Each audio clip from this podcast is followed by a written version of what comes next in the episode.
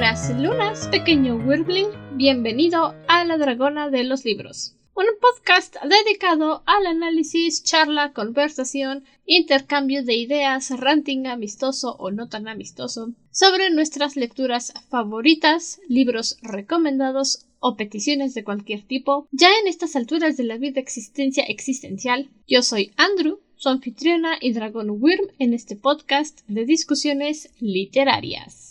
Yo soy Ciela, una semana más con ustedes, aquí de regreso en la segunda temporada de esta serie que vamos a estar viendo durante estos, estos días, estas semanas. Y la verdad es que yo siempre he pensado que aquí es cuando la cosa se empieza a poner la verdad es que sí. En la mayoría de los casos, con las series que manejan temporadas, la segunda temporada tiene que subir el nivel. Tiene que ser mejor que la primera. Bueno, no es como spoiler, pero un poco de advertencia. Vamos a intentar que este episodio sea un poco más cortito. No por cuestiones de ay, es que no me gusta, es que bla bla bla, sino porque Acabo de empezar a trabajar esta semana. Ya es un trabajo de tiempo completo, entonces llego tarde a mi casa y no hay tanto tiempo para edición esta semana, básicamente. Entonces vamos a intentar hacerlo un poquito corto, rayando la hora si se puede. Yeah.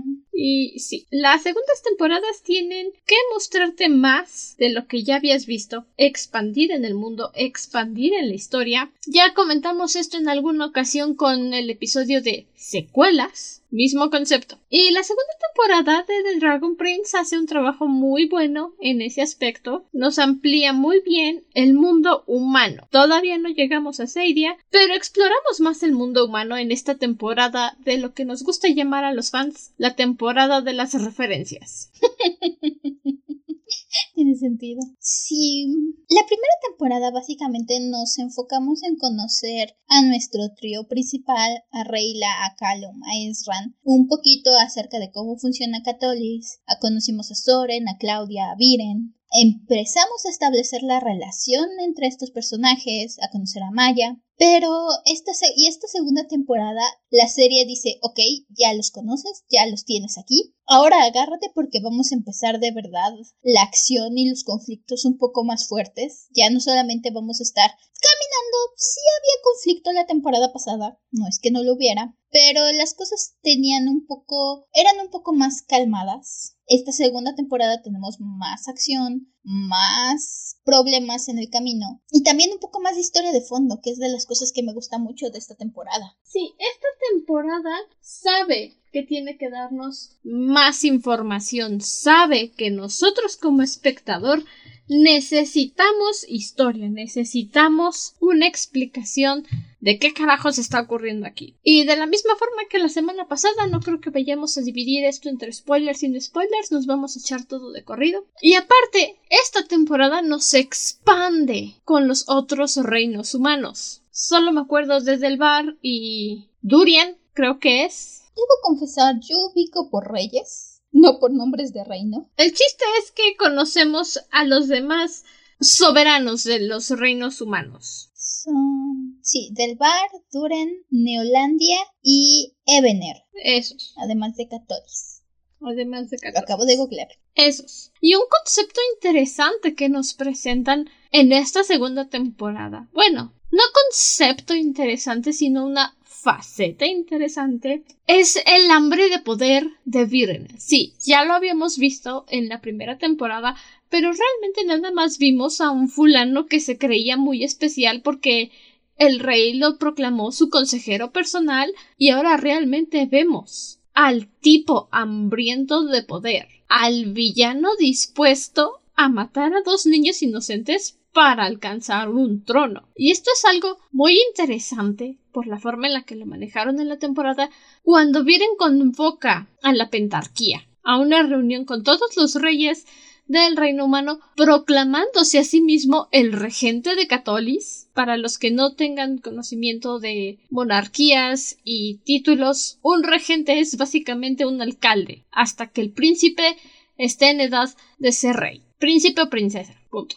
Y como nadie sabe que realmente Viren mandó a matar a los príncipes, todos están como de Ah, sí, bueno, nos tranquiliza saber que el pequeño Ezran va a estar protegido hasta que tenga edad de convertirse en rey y Viren todavía está como de Ah, sí, claro. Ajá. Es. Viren desde la temporada la temporada pasada Viren hace varios comentarios acerca de cómo un trono vacío es un punto de debilidad que les va a traer problemas en el reino que no pueden tener debilidad y lo que sea que necesita tener a alguien fuerte y dispuesto a tomar decisiones porque ahí va se aproxima una guerra en contra de, de que es muy interesante porque Viren básicamente es el que acaba orquestando lo que va, va después a generar el conflicto contra Xadia. Es básicamente el tipo que arroja la piedra y busca al culpable.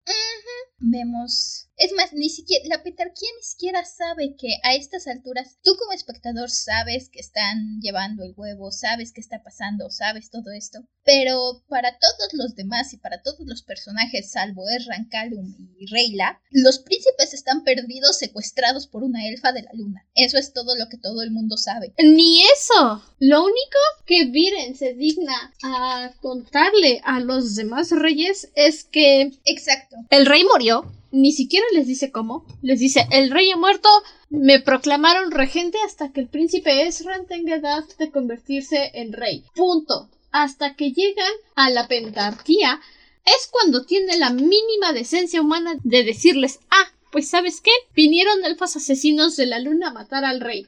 Ajá, exactamente eso iba. O sea, todo el reino de Catolis sabe que los príncipes están perdidos y secuestrados, y Viren ni siquiera tiene la decencia de decirles a la pentarquía, oigan, no tenemos príncipes, los príncipes están perdidos. Con todo y lo que está intentando empezar el conflicto, ni siquiera tiene la decencia de decirlo. Y además, algo hay que reconocerle a Viren, y es que sabe hablar. Y llega aquí a la reunión y presenta su punto, empieza a mostrar este show, porque es básicamente un show de luces y sombras. Es una presentación de PowerPoint.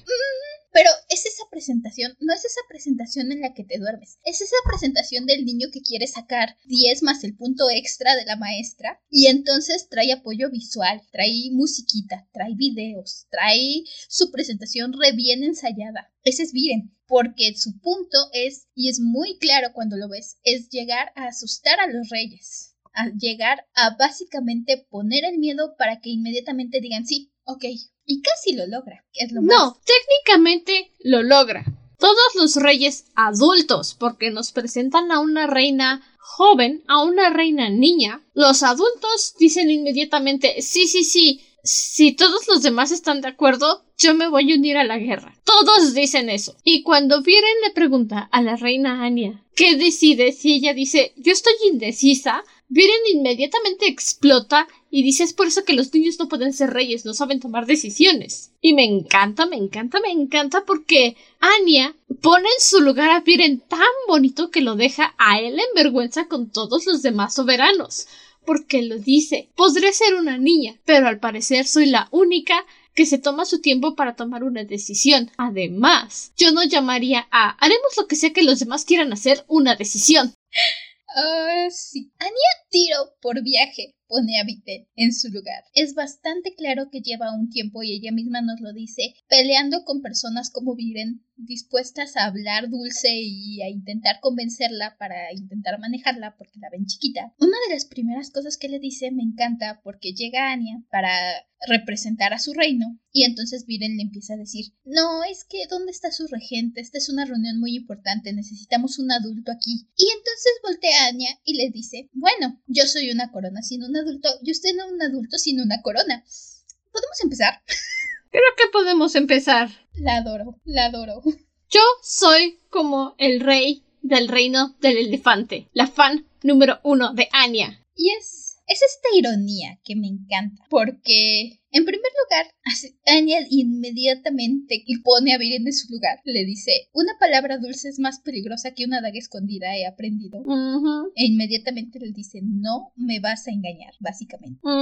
Y es esta lucha y esta ironía porque Viren constantemente subestima a Anya por su edad y la, la marca como incapaz de tomar decisiones. Y la verdad es que es la persona más madura y con más perspectiva futuro en todo el cuarto. Sí es, porque incluso Incluso después de que Viren intenta manipularla contándole una historia de cómo Harrow, cuando recién fue coronado rey, apoyó a sus madres de Anya cuando su reino estaba en una gran necesidad de alimento, cuando no tenían comida para alimentar a nadie, incluso después de echarle toda su manipulación mental y emocional metiéndose con sus mamás, Viren todavía no es capaz de entender que no puede manipularlos a todos. Y Anya, al final de toda su conversación le dice sí, la deuda que tenemos con Catolis es muy grande y no creo que podamos pagarla. Pero precisamente porque tenemos una deuda tan grande con Catolis, no voy a mandar a un millón de personas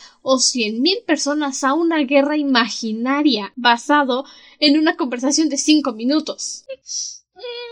No voy a pagar diez mil vidas con un millón de vidas. Me encanta. Anya es la que. La verdad es que Anya es la que le pone el tope a Viren. Anya es la que demuestra que aún con su edad es la que está acostumbrada a tener que pensar muy bien sus decisiones y tiene todo el sentido del mundo. Porque dudo que Viren sea la primera persona que la subestima. Incluso no me extrañaría que en su mismo reino haya tenido que luchar contra esto. Y se nota. Se nota en la forma en que habla, en que reacciona, que en todo momento está pensando, ok, ¿qué necesito hacer? Voy a meditar todas mis acciones y no me voy a dejar engañar por cualquier persona que llegue y me hable bonito. Mm. Y luego, al final, cuando Viren regresa a Catolis, Opeli, vamos a poner que Opeli es la suma sacerdota del reino de Catolis porque es la que se encarga de coronar a Ezran. Obviamente, alguien tiene que hacer la coronación, un, un reino nunca existe sin una iglesia. En cuanto Viren llega de su viaje a la pentarquía, Opeli es la primera en enfrentarse a él, y eso también nos demuestra que la gente del reino no confía en Viren tan ciegamente como parece. Se dejan engañar, sí, pero no todos. Y básicamente Opeli le dice estás acabado. Agradece si tienes siquiera un cuarto en en el establo para dormir cuando termine contigo, sucia rata inmunda. Oh, sí. Opeli desde la temporada pasada está sobre Viren. Desde el momento en que Viren quiso autocoronarse rey, en el momento en que dijo no tenemos tiempo para hacer duelo por el rey, no tenemos tiempo para buscar a los príncipes, desde ese momento Opeli está sobre él. Y es la que definitivamente está lista en el momento en que Viren regrese y los traiciona para decir, a ver, alguien por favor arrésteme a este que está intentando robar el trono. Lo mejor es que se lleva a los guardias. Y les dice vamos a arrestar a este mequetrefe. Hubiera funcionado si no hubieran ocurrido los sucesos que ocurrieron, pero eso es lo que pasa con Viren relacionado a su hambre de poder. Toda una mezcolanza de episodios aquí metidos en los primeros 20 minutos, pero de nuevo, esto tiene que salir un poco corto porque no hay mucho tiempo. Sí. Si ella va a tener que desvelarse para editar, entonces hay que ser gentiles con ella. Ya. Han, han, sido unos episodios editados un poco a las prisas, así que si de repente se me va alguna cosa, ténganme paciencia. Pero sí, también esta, este intento de Viren por manipular a la reina Anya nos da lugar a lo que yo debo decir es una de mis partes favoritas de la temporada. De hecho, recuerdo cuando vi la primera vez la segunda temporada, estaba yo más interesada en esta historia de fondo que cuenta Viren, este flashback sobre las madres de Anya y sobre la reina Sarai, sobre qué pasó, cómo empezó el conflicto. Y cuando regresábamos con Calum, Merran y Reyla, los quiero mucho, pero estaba como de, no, esperen, volvamos al otro. Sí, es que el punto fuerte de esta temporada es el qué ocurrió y el por qué. ¿Por qué empezó todo este conflicto? Eso es lo más importante de esta temporada. Porque es cuando nos explican por qué tuvieron que cruzar, qué fue lo que ocasionó la riña contra Trueno, el rey de los dragones. Por supuesto que a la gente le gustan más los flashbacks. Es, es, es conocimiento popular. ¿Alguna vez han escuchado eso que comenta la gente del fandom de Avatar el último maestro aire, que la temporada de Korra, la serie de Korra apesta, es horrible, solo hay unos cuantos que la quieren, pero el capítulo de origen del Avatar es lo mejor que ha hecho Korra, pues así, a la gente le gusta un buen flashback. Oh, sí. Hacen un muy buen trabajo. Nos ayuda mucho a conocer al rey Harrow. Porque conocimos al rey, nos encariñamos con él. Y se petateó. Pero esto, ajá, tuvimos dos capítulos y cachito con él. No voy a contar el tercer capítulo en el que aparece porque aparece un ratitito antes de que lo maten. Y no habíamos conocido a Sarai hasta este momento. Sarai. Sarai. No habíamos conocido a Sarai hasta este momento. Simplemente sabíamos que Ezran y Calum eran medios hermanos. Habíamos visto la estatua, sabíamos que era hermana de Anya, pero este flashback nos deja conocerlo y la verdad es que... Amaya. Amaya. Dije Amaya, ¿no? No, dijiste Anya. Ah, perdonen. Ya sabemos que si él es mala con los nombres. Si no saben qué tan mala es con los nombres, por favor, vayan a escuchar. No recuerdo el primer capítulo del segundo libro de Memorias de Idun, Triada. Dijimos el nombre del personaje 35 veces en el episodio y todavía al final no se lo supo. Me hago bolas con los nombres, lo siento. Si escucharon el episodio de Vox Máquina se dieron cuenta, probablemente también. Pero bueno, este, sabemos muy poquito de Sarai hasta este momento. Y este flashback nos deja conocerla. Me encanta su personalidad. Y una cosa que me gusta mucho es que trae un punto muy importante en esta temporada, que es lo que yo consideraría la otra parte importante de aquí, porque las madres de la reina Anya piden ayuda a Catolis porque tienen una hambruna y no les alcanza la comida. Harrow, que es Harrow, dice sí, ok, vamos a darles comida. Y Viren, que es Viren, le dice, estás loco, nos vamos a quedar nosotros sin comida. Hasta que sugiere esta idea de ir a robarse el corazón de un titán de Xeidia. De lava. Para, de lava, para poder hacer un hechizo y que la tierra se caliente y haya mucha cosecha. Y lo primero que le dice Sarai es, no me parece, no estoy de acuerdo. ¿Quién es este titán? Tiene familia, piensa, tiene sentimientos, es el último de su especie. Y Haru se queda así como de es, no sé.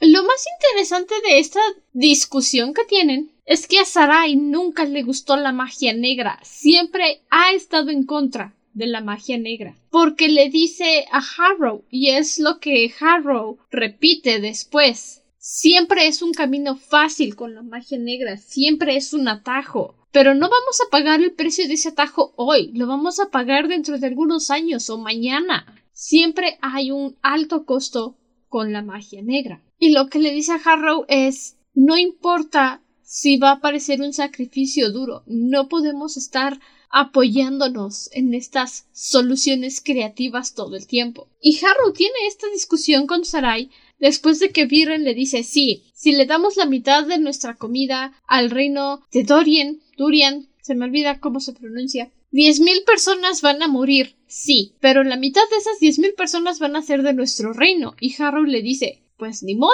las apoyamos en su hambre y las apoyamos en su duelo. Y yo digo, Qué feo, qué horror, pero qué noble, porque en lugar de dejarla sufrir y dejar que diez mil personas de su reino mueran, o sea, sí, van a morir diez mil de todas formas, pero sabrán que el reino de Catolis hizo todo lo que pudo para apoyarlas. Es esta virtud de Harrow de decir, si nosotros tenemos problemas y después tenemos que sufrir las consecuencias, que así sea. Catolis puede ayudar y vamos a hacer lo posible por ayudar. Y como dice Andrew, una parte que me encanta es este hecho. Sarai tiene esta frasecita que dice, donde le dice literalmente a Harrow, es que es demasiado fácil. Esa siempre es la cosa con la magia oscura. Y lo que me encanta es que encaja tan bonito no hemos hablado de eso, más adelante entramos a detalle con eso, pero esta temporada Calum está batallando por volver a hacer magia, por entender el arcano del cielo y me encanta que encaja tan bien este camino que está tomando Calum por entender el arcano, por tomar el camino difícil, por aventarse todo lo posible contra Viren que inmediatamente su respuesta para todo es magia oscura. Tenemos problemas, magia oscura, magia oscura. La magia oscura es la solución en todo. Es rápido, es fácil, es eficiente. ¿Verdad que sí, Claudia? Sí.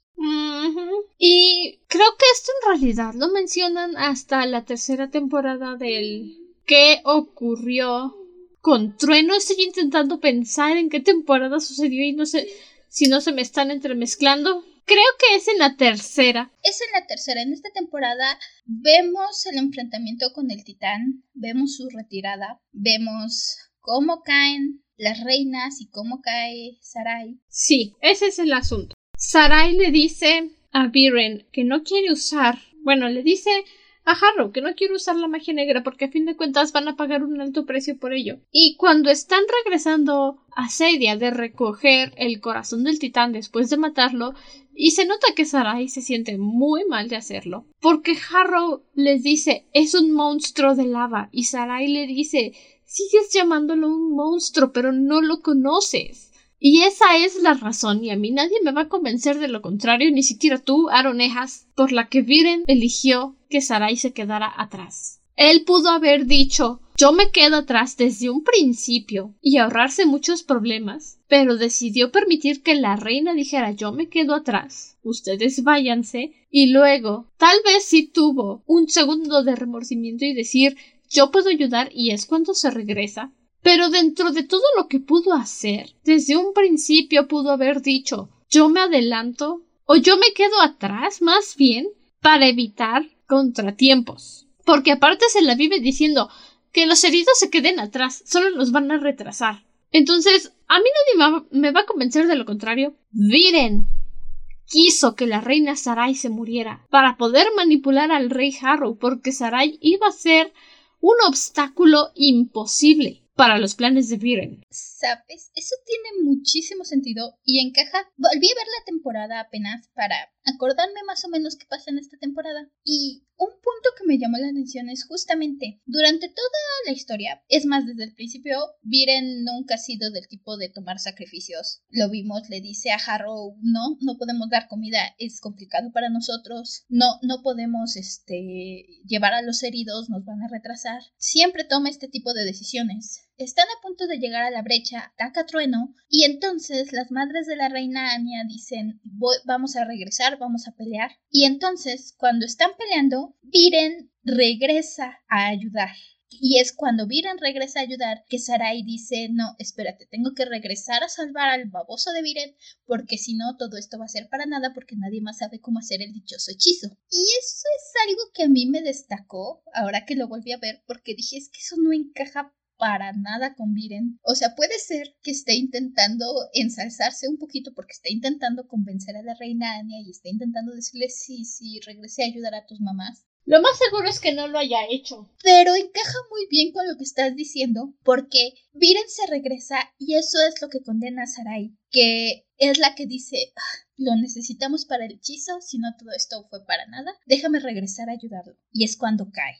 Y deja tú el hecho de que se regrese para que Sarai use su cerebrote que tiene, su IQ de 400.000. Tenemos el hecho que sucede en la tercera temporada. Acuérdense de eso que acabo de decir. Acuérdense de eso. Si da igual, se los recuerdo la otra semana.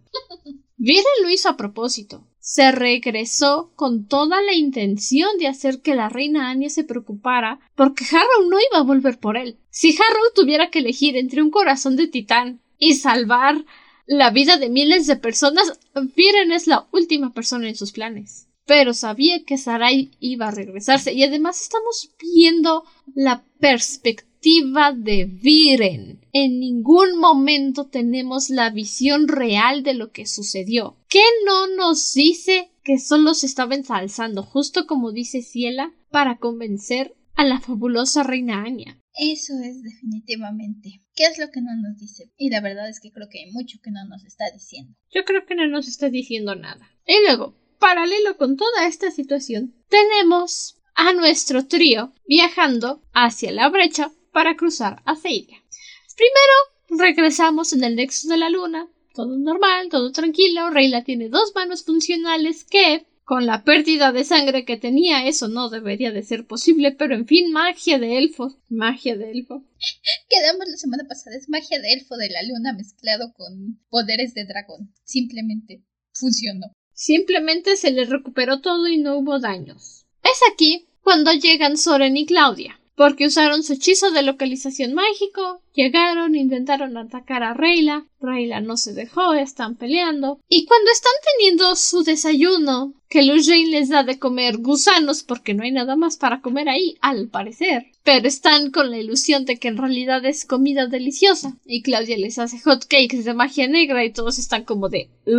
Claudia pregunta ¿Dónde está el huevo? Y ya que le dicen que eclosionó, Claudia está como de híjole, en fin, tengo que matarlo. Es necesario. Mi papá me dijo. Y el pobrecito Soren es cuando empieza a tener dudas de si realmente debería de hacer lo que le dijo su papá, de si realmente tendría que provocar un accidente en el que se mueran los príncipes porque construye una tirolesa y está jugando. Y cuando Reila le dice pues a ver, lánzate tú si tan divertido es, Soren está como de no quiero, me da miedo. Soren empieza a pelear con esta encomienda, ahora que ya está aquí enfrente. en retrospectiva, puedo ver un poco de por qué no acababa de confiar en Soren. Y la cosa con Soren es que sabe generalmente que las cosas que está haciendo están mal. Pero también es muy bueno a veces racionalizando sus acciones para intentar convencerse a sí mismo, o al menos eso intenta. Cuando atacan a Rayla, Claudia toca esta canción para que se duerma. Rayla es muy inteligente y no cae por ello, pero finge que sí. Y entonces Soren inmediatamente dice, no, está dormida, no puedo atacar a alguien dormido, eso no se hace. Eso no es honorable. Ajá. Y Claudia le dice, ah, está bien, ¿quieres que la despierte cuánto tiempo? Y Soren dice, ah, un segundo, un segundo está bien. No es como que mejore mucho, pero ok, Soren, you do you. Igual, cuando está ya con Callum y con Ezran, una de las primeras cosas que hace antes de armar esta tirolesa está como de, no, es que es mi amigo, no puedo hacer eso, además es un niño, está chiquito.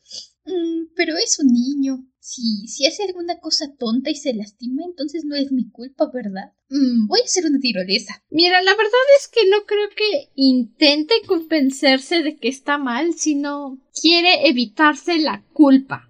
Quiere saber que lo que sea que suceda no lo provocó él. Fue un accidente está intentando cumplir lo que le pidieron sin tener que asumir por completo el volverse responsable. No sé, tal vez hubiera cambiado antes de opinión con respecto a Soren si lo hubiéramos visto en algún momento detenerse antes de cometer alguna de las cosas que quería hacer, pero la verdad es que Rayla lo tiene bien vigilado y nunca le da la oportunidad. Ya conociendo a Soren, estoy muy segura que si al momento de la verdad la tirolesa se hubiera soltado mientras Erran estuviera ahí, hubiera intentado agarrar la tirolesa, hubiera intentado agarrar la cuerda, conociendo a Soren en el último segundo se hubiera arrepentido, pero no tenemos esa oportunidad de ver si eso hubiera hecho. Rey está sobre él y le dice, acomoda esa cosa, tírate tú, mm, te estoy vigilando. Pues sí. También tenemos por el otro lado a Claudia. Oh boy. La verdad es que la primera vez que ves la serie, de verdad que la personalidad simpática de Claudia te distrae de su completa falta de empatía por cualquier ser que no esté dentro de su círculo de personas al que le importan. A Claudia le importan su papá, Soren, Calum y Erran moderadamente y listo. No, la verdad es que a Claudia le importan su papá, Claudia y Soren. Por los demás, finge mínima preocupación para mantener las apariencias. No dudo que realmente tenga un sentimiento de cariño por Calum y Ezran, pero preocuparse por ellos, no. No, no, no. Si tuviera que elegir entre matar a alguno de los dos para hacer magia negra y salvar la vida de Soren, no lo dudaría. Eso sí, se ve que tiene cierto cariño, incluso estas creo que no lo mencionamos la, el capítulo de episodio, pero la primera temporada y este principio de la segunda nos manejan un pseudo semi romance entre Calum y Claudia. Una chispa que estaba ahí que jamás tuvo tiempo de llegar a ningún lado. Se ve que le importan, pero más que nada es ese orden. Si necesita hacer algo por su papá, va a sacrificar todo lo que sea posible por su papá. Si necesita salvar a Soren, va a sacrificar todo lo que sea posible por Soren. Y los demás entran ahí abajito. Estoy muy segura que al menos Erran y Calum están por arriba de las 20 criaturas que aplasta, pero tampoco dudaría en aplastarlo si lo necesita para salvar. Pero sería por eso, si lo necesita para salvar a Soren o a, o a ella misma. Y esa es la cosa. Realmente Soren tiene una conciencia de lo que está bien y lo que está mal, y él no quiere tener esos problemas en su conciencia. A diferencia de Claudia, que dice, bueno, pues ya que. Eso es un avance muy interesante en esta temporada. Porque al final, después de que Soren ataca a un dragón, que simplemente estaba merodeando una aldea, estaba dando vueltas por ahí, porque lo más seguro no sé, todavía no estoy completamente segura de que la flecha que lanzó Runan para informarle a la reina de los dragones de que ya habían acabado con el rey de Catolis le haya llegado o no. Pero la dragón está ahí, dando vueltas, no más, porque algo tenía que hacer ahí, pero no estaba atacando el pueblo. Y los guardias del pueblo nada más estaban esperando a que pasara el dragón para ver qué hacía. Y cuando llegan Soren y Claudia y los ven ahí, nada más mirando el cielo, están como de ¿qué pasa? Y entonces vuela el dragón y un guardia. Eso lleva toda la semana dando vueltas. Y Soren les dice ¿y por qué no lo atacan? Y la respuesta de los guardias es muy lógica. Porque no nos está haciendo nada. No ha atacado. Solo da vueltas. Y no quiero culpar a Soren por decidir atacar el dragón, porque en la mente de Soren, derribar al dragón va a evitarle a la aldea un daño que todavía no existe. No puedo enojarme con Soren porque en su corazoncito él cree que está haciendo lo que es mejor para la aldea. Y su corazoncito se arrepiente y sufre sufre mucho cuando se da cuenta de que hizo mal. Entonces no puedo enojarme con Soren por atacar al dragón sin provocación porque cuando se da cuenta de que la c está como de ¿Y ahora qué hago? Soren manda este ataque junto con Claudia logran tirar al dragón. Y sí, de momento tiene sentido con todo lo que saben de... Sobre todo considerando que Soren es hijo de Viren. Quién sabe qué tantas cosas le haya dicho Viren a Soren sobre los dragones y los elfos y demás. Y siendo justo sus últimos encuentros con Reyla y los elfos no le ha ido muy bien. Así que sí, tiene sentido que su primer instinto sea no. Esto va a ir mal. Necesitamos atacar, necesitamos defendernos. Y la verdad es que paga el precio. Que hay un conflicto. Reyla, Esran y Calum, que andaban por ahí, que ven al dragón y que dicen no, no podemos dejarlo aquí e intentan ayudar. Acaban liberando al dragón y le dan un santo sopapo al pobrecito de Soren. Que debo decir, puntos la primera vez que veo que alguien se da un golpe de esa magnitud y de verdad te muestran las consecuencias que tendrían. Generalmente cuando ves una caricatura o un programa, se dan ese tipo de golpes y salen parados como si nada. Si acaso tienen uno o dos moretones, alguna costilla rota, si es muy serio. No, Soren queda paralítico. Unos rasponcitos. primera vez que veo una consecuencia bastante real sobre ese tipo de golpes. Y esto es algo realmente necesario para el personaje de Soren, no es nada más que lo dejen paralítico porque sí, porque al quedarse paralítico Soren tiene la paz mental, la calma de decirle a Claudia papá me pidió que matara a los príncipes. Pero está bien, está bien, porque ya no puedo hacer nada, ya no puedo causar ningún daño y ya no puedo, o más bien, ya no tengo por qué seguir debatiéndome entre hacer lo que está bien y lo que está mal, de acuerdo a lo que me, a lo que nos dice papá que hagamos. Él luego tiene esta ridícula idea de convertirse en poeta y escribir haikus. Ni siquiera sabe contar sílabas. Hay otras cosas en la vida que puedes hacer. Soren puede ser un cuentacuentos. Ay, siendo justos con... Pero es en ese momento en el que Soren entra en paz mental consigo mismo y dice ya no voy a hacer nada de lo que me diga mi papá. Siendo justos, llevaba como media mañana en el hospital. Seguramente es lo primero que se le ocurrió. Tal vez después hubiera pensado en alguna otra cosa más conveniente. Sí. Pero sí. Y de nuevo, esta serie tiene un montón de paralelismos que se van dando a lo largo de los capítulos. Porque Claudia ve a Soren y dice, no, ni siquiera sabes contar sílabas, no te puedo dejar así, tengo que hacer algo por ti. Y Claudia busca cómo ayudar a Soren. Y es muy interesante porque mientras Claudia está como loca buscando una solución en la magia oscura para salvar a su hermano de esta consecuencia natural, porque está acostumbrada que la magia oscura todo le resuelve, todo se hace. Es este, otra vez tomamos esto mismo que nos dijo Sarai. Siempre es la cosa con la magia oscura. Siempre es demasiado fácil. Siempre hay una manera. Y al mismo tiempo, Calum está lidiando con la resaca que para ayudar al dragón utilizó magia oscura por primera vez y está teniendo un viajecísimo y está peleando consigo mismo y contra los efectos de haber hecho un hechizo de magia oscura. Es algo que encuentro bastante interesante porque es esta lucha de Calum por decir no me quiero ir por este camino, no está bien. La magia oscura no es el método, debo de encontrar otro método de entender al arcano, de usar la magia natural. Y mientras tanto, Claudia, que toda la vida ha tenido la magia oscura al alcance de la mano que Viren ha enseñado desde chiquita, simplemente no sabe aceptar cuando la vida le dice que no.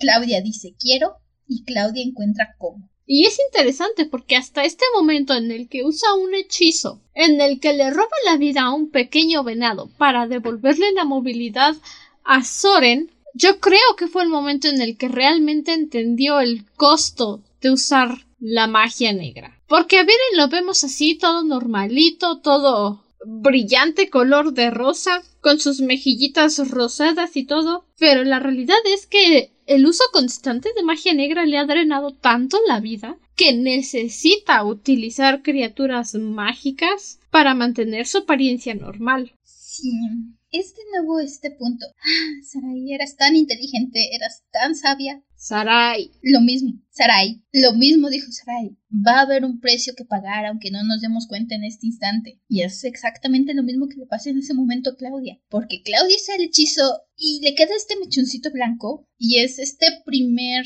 indicio de las consecuencias que va a tener que, que ir pagando. Y no quiero entrar en la siguiente, pero oh boy, este es para mí este es el principio de lo que es Claudia yéndose aún más abajo. Si Claudia estaba en un terreno bastante fangoso, aquí es donde siento que empieza a hundirse a partir de este momento.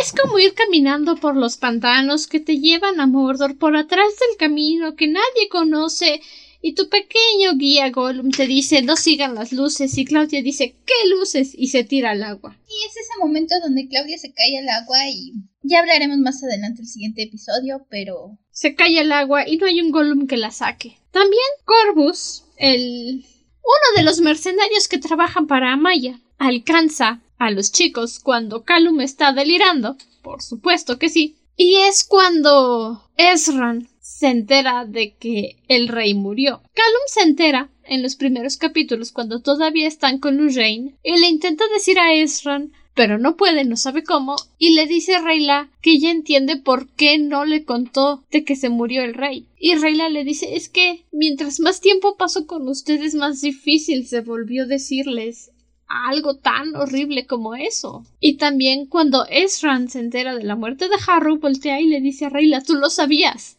Y lo sabía Calum y Rayla como de sí, lo sabía. Y entonces Calum entra en conciencia y le dice ay, qué estúpido estoy. Tenías dos lacitos mágicos cuando te conocimos. Y después solo tenías uno. Y es cuando Ezra le cae el 20. Y algo crudo, muy crudo, pero que me encanta esa frase de Ezra es cuando Rayla le dice sí, la otra bandita se cayó cuando se liberó, cuando el rey cayó, y Ezra todavía le dice ¿cayó? Cayó, no se tropezó y se cayó Reyla. Lo mataron. Es muy crudo, pero es una frase muy buena. Esran, al final por no querer a Esran se acaba enterando de la peor forma posible. Porque sí.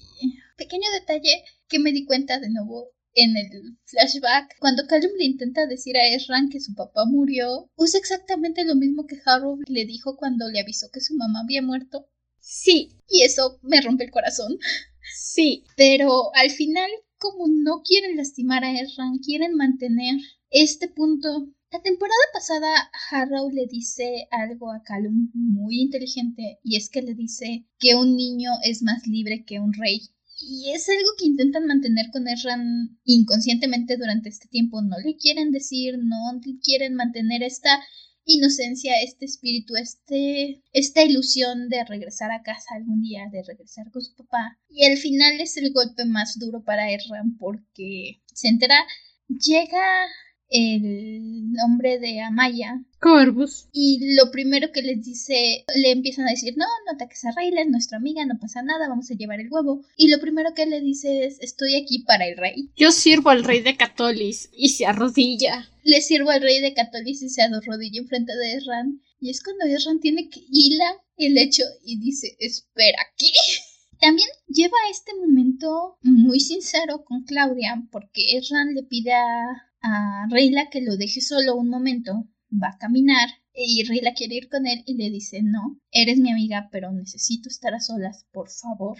Y lo lleva a hablar con Claudia. Tienen este momento donde hablan de la mamá de Claudia, de cómo se fue, cómo la dejó y sobre el hecho de que tener que aceptar y tener que lidiar con vivir sin un padre, tener que seguir adelante y tener que afrontar decisiones que ninguno de los dos quiere. Es un pequeño momento, pero le da bastante trasfondo a Claudia, bastante humanidad. Y es una relación que le da más contexto a los personajes. Te deja más ver acerca de que Ezran, Claudia, Soren, Callum en verdad crecieron juntos, en verdad estaban todos en el castillo, van más atrás de este conflicto. Y es este conflicto los que los está poniendo en contra y los que va a ir definiendo su camino. Y no sé, les da una, una capa más de complejidad a estos personajes y a sus relaciones. Sí es. Eso también es otra forma de demostrarnos la falta de empatía de Claudia. Porque sí, no, no voy a dudar de que, que tus padres se divorcien cuando eres un niño y te digan tienes que escoger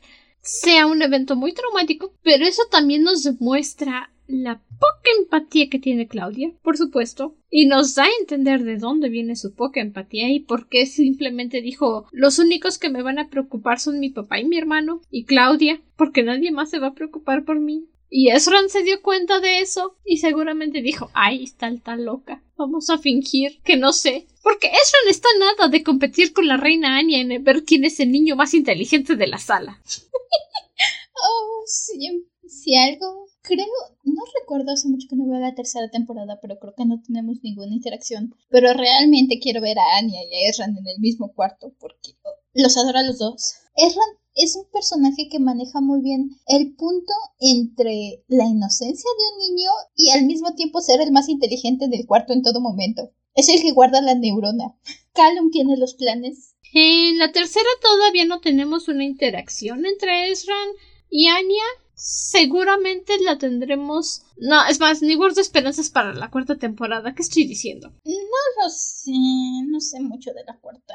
Sé dos o tres cosas lo mencionaré al final del siguiente episodio o al principio de cuando veamos la cuarta, pero no lo sé. No tengo muchas esperanzas, pero de verdad quisiera verlos. Y en especial, de verdad me hubiera gustado verlos a esta edad que están los dos chiquitos, porque creo que tendrían muchas cosas de qué hablar y se entenderían bastante bien. Creo que serían muy buenos amigos es de nuevo ponerle a esto sobre un niño siendo más libre que un rey, porque ambos tienen más perspectiva que los adultos a su alrededor, más visión de decir qué puede pasar. Las cosas no tienen que ser exactamente como todo mundo dice que tienen que ser. Voy a pensar las cosas más y no voy a dejar que la primera persona que llegue y me hable bonito haga las cosas como quiere.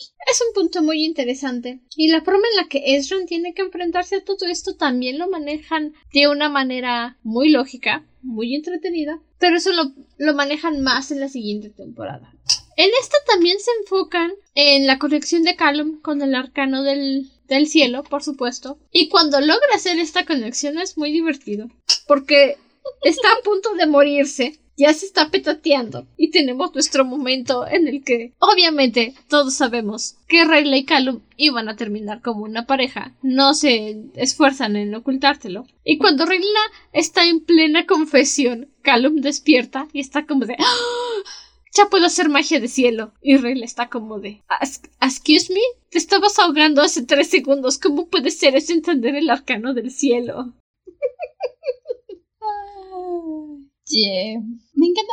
Rayla, de primer momento, está no molesta, pero sí regañando a Calum cuando al principio empieza a tener este delirio, este problema después de hacer magia negra. Pues sí. Y entonces Rayla está como de, claro, baboso, ¿cómo se te ocurre? ¿Quién quiso usar magia negra? Eso fue cosa tuya. ¿Ves lo que te pasa? Eso pasa, no sé qué. Yo te dije. Y entonces, y entonces lo regaña y lo regaña. Calum ni siquiera le entiende, pero Reyla lo regaña y lo regaña. Hasta este momento donde empieza a ver que Calum se pone mal, que se empieza a ahogar, y entonces inmediatamente, no, espérate, te quiero mucho, por favor, no te pase nada, respira, Calum, Calum, Calum. Era bromi. Era bromi, por favor. Eres mi amigo. Me importas, te quiero. Y mientras tanto, Calum está teniendo un completo delirio que estoy segura está lleno de simbolismo y significado, pero la mitad del tiempo lo veo y digo, ah, ajá, ok, No sé qué te fumaste, Calum, pero seguro que esa magia negra te pegó potente. Mm, yo tampoco estoy muy segura del significado de las alucinaciones de Calum. I don't know. No dudo que haya alguien que se haya puesto a analizarlas, pero. En realidad no. Pero son bastante entretenidas. Hubieran salido en los primeros tres días después de que se estrenó la temporada y no salió nada. Calum domina el arcano del cielo, le enseña a Reyla, llega a Esran, seguido de Corvus, y está haciendo magia.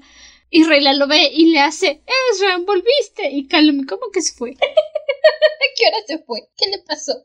¿En qué momento? Y entonces Esran le dice Calum, puedes hacer magia. Y Corvus, oh, qué fabulosa noticia, su Alteza. Y, eh, y Calum, ¿quién es él? Y Esran, es mi nuevo amigo, ahora que soy el rey. Y Calum, ah caray. ¿Qué pasó? Solo me dormí un ratito. ¿Qué tantas cosas pasaron en el ratito que estuve inconsciente? Mm, Saben, es como luz. Me perdí de mucho.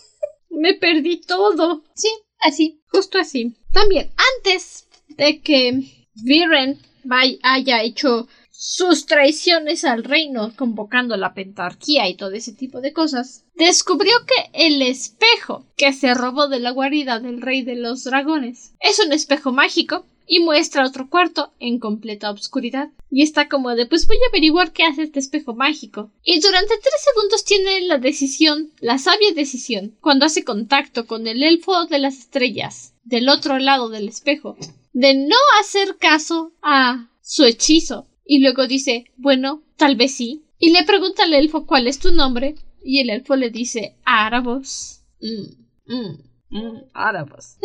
Decide tapar el espejo y ponerse a buscar el nombre de Árabos en todos los libros y no encuentra nada. Y los pocos segundos que muestran de las cosas que ponen en ese capítulo, en los libros, en los pergaminos, están escritos en cuatro idiomas diferentes, creo que eran. Y el fandom sí trabajó duro. Durante esos tres días desde que se estrenó la temporada fueron tres días de arduo trabajo en traducir todo lo que había en el capítulo. Muy interesante, un poema muy bonito sobre la ciudad de Larian y unos gusanos. Sí, fue. Es que. Se puso intenso el asunto con los gusanos en este fandom. Ok. Ah, yo debo decir, ya habían estrenado la segunda temporada cuando empecé a ver la serie, ya llevaba un ratito, así que no me enteré de nada de esto. Pero, ok, suena fandom. Sí. Resulta que Viren no puede encontrar ninguna información acerca de Árabos y se rinde y va a hablar con él. Y Árabos está como de ah, así que ahora si quieres me ayuda. Mm, pues ahora ya no quiero. Y ya que regresa de la pentarquía y se pone a llorar porque nadie le hizo caso, Árabos le dice ay, pues entonces hay que hacer que nos hagan caso. Y Árabos prepara un encantamiento para ir a atacar a todos los reinos en específico a los reyes y así provocar la guerra que tanto quiere. ¿Y Árabos qué gana de todo esto? Pues está aburrido. ¿Quién sabe cuánto tiempo lleva ya encerrado, encerrado? Leyendo los mismos libros todo el tiempo. Mira, yo amo mis libros. Pero si mis libros son lo único que tengo para leer por el resto de mi vida, me voy a hartar muy fácil de ellos. Estoy muy segura que vamos a saber más de todo esto en la cuarta temporada. Digo, se llama El misterio de Árabos. Ya veremos qué tanto nos dicen, qué tanto vale la pena, qué tanto no. No tengo esperanzas. A ver qué pasa. Pero de momento Árabos es nuestro gran misterio. Y la verdad es que estoy muy segura que está agarrando a Viren como el como la marioneta que quiere, la marioneta que necesita. But de momento Árabos le deja su gusanito a Viren y le dice cualquier cosa que necesites aquí voy a estar susurrándote en el oído, porque definitivamente eso es algo de confiar. Claro. Tú eres un conspirador, Viren, deberías saber mejor. Obvio no. No cuando alguien es más listo que él. Ay, es irónico porque Árabos le está haciendo a Viren lo que Viren le intenta hacer a todo mundo. Pero a Árabos le resulta porque Árabos tiene una voz súper sexualona. Eso sí. Y... mm, ¿Qué más? ¿Qué más? ¿Qué más? Sí, ya. La única otra... co- ah, hay otra cosita que pasa en esta temporada y es que Callum abre por fin la carta que le dejó su papá, el rey Harrow. Es una carta bastante emotiva donde el rey Harrow le dice a Callum que lo quiere mucho, que es como su hijo.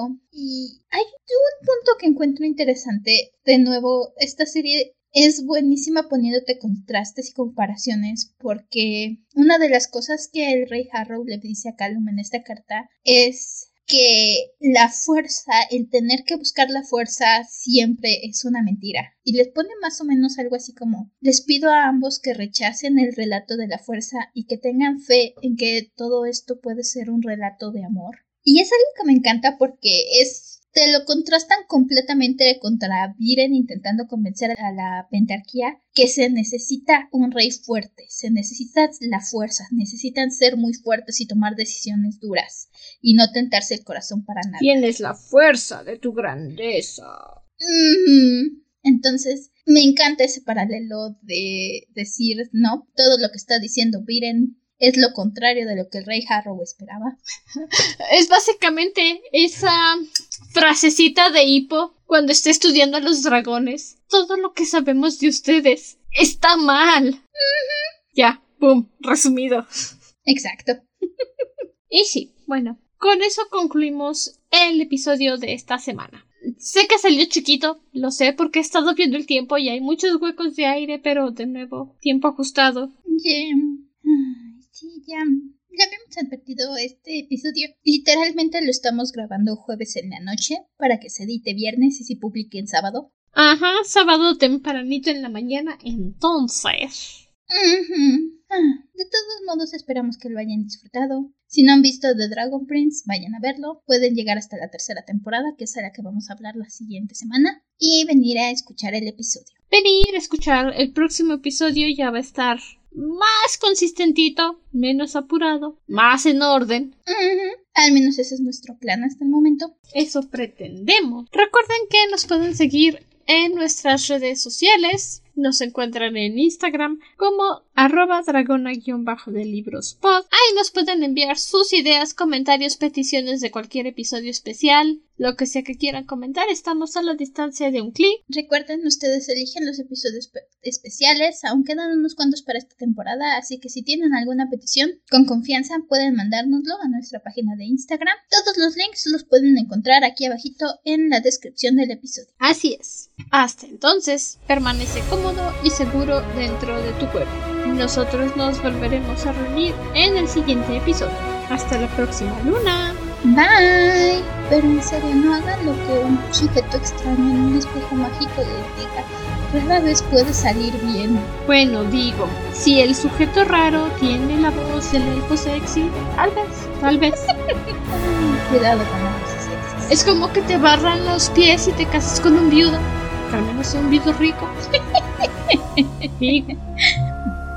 Bye bye. Bye.